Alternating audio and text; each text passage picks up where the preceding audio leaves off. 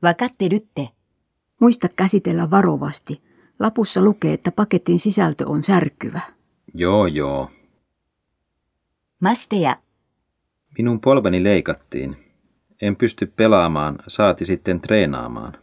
Toivon sinulle pikaista toipumista. これからもよろしくね。 Oli kiva tutustua sinuun.